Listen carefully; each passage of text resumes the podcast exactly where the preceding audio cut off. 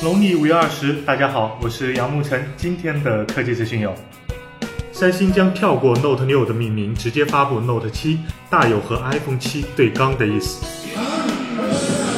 将搭载骁龙八二三处理器，配备五点八英寸二 K Super AMOLED 屏幕，六 G 运存，前置五百万，后置一千二百万像素，f 一点七光圈摄像头，电池四千毫安，支持 S Pen，售价约合六千人民币起。守望先锋上线以来，不断刷新各项记录，玩家迅速突破一千万，狂揽二点六九亿美元。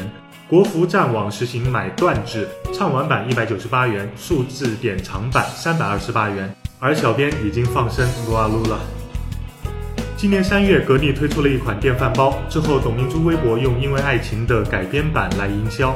因为爱情的制作人小柯发微博称：“中国制造的电饭煲值钱，中国制造的音乐不值钱，要求赔偿五百万元。”乐视已经成为酷派的第一大股东，大有把酷派收归帐下的意思。最近，酷派向全体员工发布了内部信，表示酷派管理团队不变，将引入生态思维，把酷派和 EVE 发展好。最近，三星正式推出了 Samsung VR 网站，提供 VR 内容播放，还有针对开发者的 Upload SDK。